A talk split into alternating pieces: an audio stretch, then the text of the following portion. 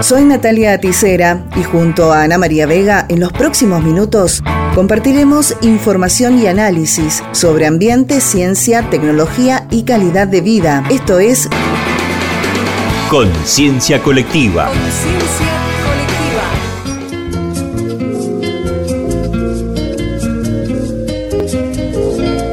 Aunque no lo sepas, en tu barrio seguramente hay personas que se dedican a la ciencia. ¿Por qué lo hacen? ¿Qué sienten?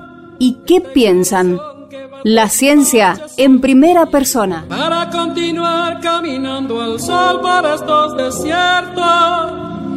Hoy tenemos el orgullo de presentarles en este espacio a una gran feminista y científica social que desde hace muchos años se desempeña en Mendoza. Ella es Alejandra Siriza, investigadora del CONICET y docente de la Universidad Nacional de Cuyo. Así se presenta con algunas aclaraciones importantes. Mi nombre es Alejandra, mi apellido completo es Siriza Jofré. Jofré es el apellido de mi madre y está muy bien que preguntes por el apellido completo. Mi edad es 65 años, trabajo en el INSIUSA, en el CST Mendoza, un lugar que antes se llamaba CRISIT. Eh, soy de formación filósofa, también tengo que decir que trabajo en la Facultad de Ciencias Políticas y Sociales y que la mayor parte de la actividad presencial la hago allí, eh, donde ejerzo la docencia, ¿no? Soy docente de la Cátedra de Introducción a la Filosofía y el Pensamiento Feministas en la Facultad de Ciencias Políticas. Soy investigadora principal del CONICET, en este momento estoy jubilada y contratada por el CONICET. Eh, trabajo genealogías feministas desde hace muchos años. Esto significa reconocer el carácter discontinuo y disperso de las genealogías en que podemos inscribirnos las feministas, dispersos y discontinuos en razón de la localización, en razón de la racialización, en razón de las distintas maneras como leemos nuestro lugar en la clase social, ¿no es cierto? Desde las feministas liberales a quienes venimos de la tradición marxista, que es mi caso. De dónde soy originaria es una respuesta difícil porque en realidad me crié a lo largo y a lo ancho de este país porque mi papá tenía un trabajo migrante, digamos, trabajaba, vivimos en distintos lugares, digamos, hice la primaria en cinco escuelas y la secundaria en tres. Así es que responder de dónde soy originaria es complicado para mí. Vine a recalar a Mendoza en el año 76 como parte de un proceso de exilio interno y en realidad no hubiera elegido vivir en Mendoza, pero es el lugar que me tocó, como muchas cosas en la vida, ¿verdad? A la hora de comentarnos sobre su lugar de trabajo actual, obviamente sigue haciendo docencia sobre la interpretación de por qué vive en Mendoza. Alejandra Siriza también nos cuenta que ha viajado mucho, fundamentalmente por su trabajo. ¿Por qué elegí trabajar y vivir donde estoy? Te contestaría a lo Marx, digamos. Este, yo he hecho mi vida en las condiciones que no he elegido, pero la he hecho y asumo la responsabilidad de haberla hecho, de manera tal que no elegí vivir en Mendoza, pero vivo aquí y he hecho mi vida aquí. Si he viajado por otros países, sí, bastante, por distintas razones.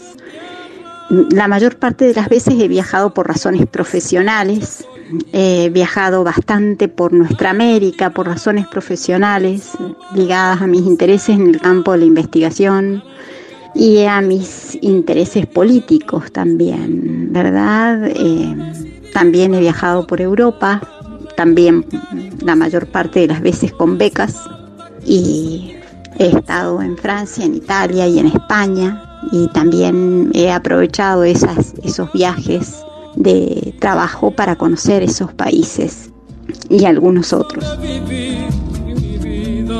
La práctica política como feminista y la politización de temas como el agua son hoy algunas de las líneas de investigación que está desarrollando. Entendiendo que la complejidad de sus trabajos es imposible de abarcar en este espacio, nos arriesgamos a compartir esta pequeña introducción como una invitación a conocer mejor el trabajo de la doctora Sirisa a través de sus publicaciones. Trabajo en un cruce que por una parte implica una, digamos, una investigación de orden teórico y revisión de debates conceptuales, al mismo tiempo que esos debates conceptuales están ligados a mi práctica política como feminista y a los procesos de politización de algunos temas, como por ejemplo el tema del agua, ¿no? El tema del agua que parecía antes un problema casi de destino, la sequía en nuestra zona es un problema de destino, pero que hoy claramente ha sido politizado porque tratamos de responder a la pregunta sobre quién decide qué se hace con un bien tan escaso y tan necesario para la vida como el agua. Entonces te decía, debates conceptuales que implican la revisión de las posiciones y las perspectivas de otros autores, como es el caso de quienes trabajan en el campo de la ecología política, como Horacio Machado, catamarqueño, o como Héctor Alimonda, que se murió recientemente y es uno de los, es una persona que trabajó durante muchísimos años en ecología política y al mismo tiempo trabajo esos temas desde una perspectiva feminista, por lo cual he revisado mucho a María Mies, a Bandana Shiva y la manera de ver el, el problema por parte de las militantes, ¿verdad? Como es el caso de Berta Cáceres. Entonces, bueno, por una parte, revisión de debates conceptuales y políticos y por otra parte, el trabajo sobre nuestras genealogías como feministas del sur, lo que implica a veces reconocernos en debates internacionales y en líneas internacionales de los feminismos y otras veces reconocernos en unas genealogías muy locales, pensando por qué nuestras genealogías locales son desconocidas, urbe torbis, y hay algunos feminismos que pasan las fronteras nacionales con muchísima facilidad. Digamos que en el nivel local me reconozco en teóricas y políticas como Chicuriel, como Lelia González, como Yuderquis Espinosa, como Claudia Corol, como Francesca Gargalo, como Adriana Guzmán, como Mariel Palau, como tantas compañeras a lo largo y lo ancho de nuestra América, ¿no? En el pasado y en el presente. Tantas veces me mataron veces me morí. Luego de tantos años de investigación social, docencia y militancia feminista, debe ser difícil reconocer un logro a destacar.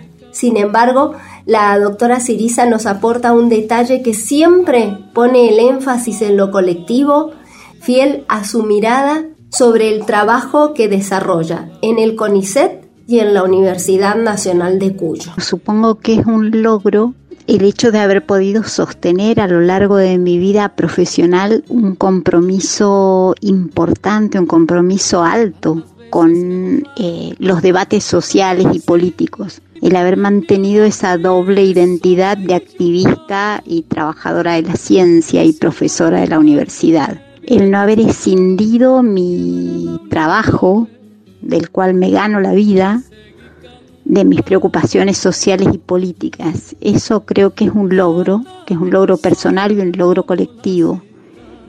Y si tuviera que decir algo de lo que he hecho como trabajadora de la ciencia y como educadora, creo que, que he logrado eh, formar muchas personas y generar, no solamente yo, sino por supuesto todas esas otras personas, una masa crítica en estudios feministas que es muy relevante en un lugar periférico en la Argentina. Eh, nosotras no vivimos en Buenos Aires, sin embargo hacemos estudios feministas desde, los 90 eh, y creo que eso es importante y hemos logrado institucionalización en la universidad y al mismo tiempo hemos logrado un grado altísimo de presencia en el activismo local.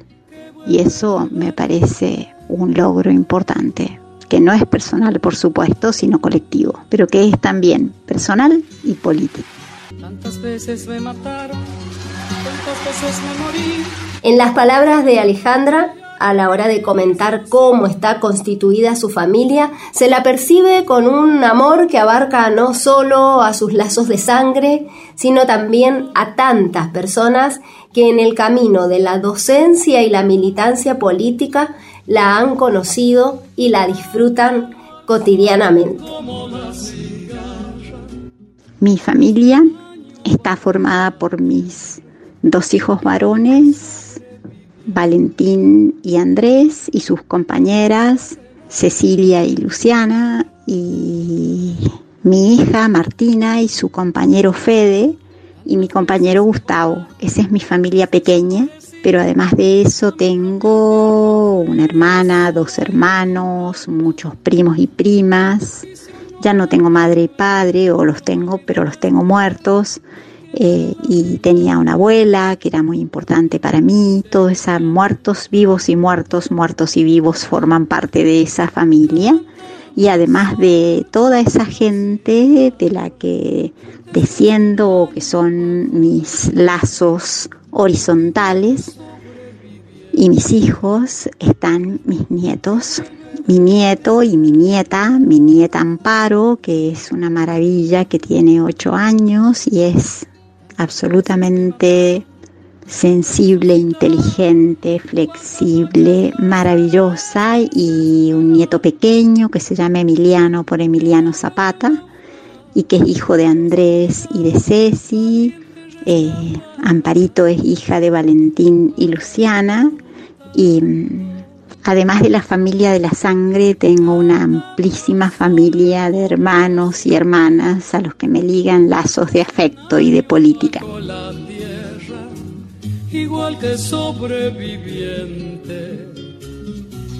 Sirisa se reconoce disfrutando tareas del hogar que están vinculadas por el amor a su espacio el cual se expresa, por ejemplo, en el cuidado de sus plantas. Y el baile también tiene un lugar muy importante en su vida. Volver a los 17. Mercedes Sosa es una de las cantantes que emociona a nuestra protagonista de hoy. Por eso nos acompañó a lo largo de todo el informe. Pero para finalizar, Alejandra Siriza elige el tema Ay este azul, cantado por la negra. Y con esta bella canción me despido de ustedes hasta la semana próxima cuando compartamos en conciencia colectiva un nuevo informe de la ciencia en primera persona. Hasta entonces. ¿Qué canción me gustaría? es difícil, pero alguien que me gusta y cuya voz siempre me ha conmovido muy hondamente es Mercedes Sosa. Sin lugar a dudas es para mí la cantante más significativa, alguien que he escuchado a lo largo de mi vida desde que era muy jovencita y la sigo escuchando porque por suerte ahora está YouTube que te la devuelve, ¿verdad? Y este azul, golondrina que vuelve otra vez musicando mi zaguán de ayer, esperarme de barco en la sed. Ay, este azul provinciano se quiebra en mi voz, como antigua vida en adiós, como un breve puñado de sol Ay, este azul, ay, este azul.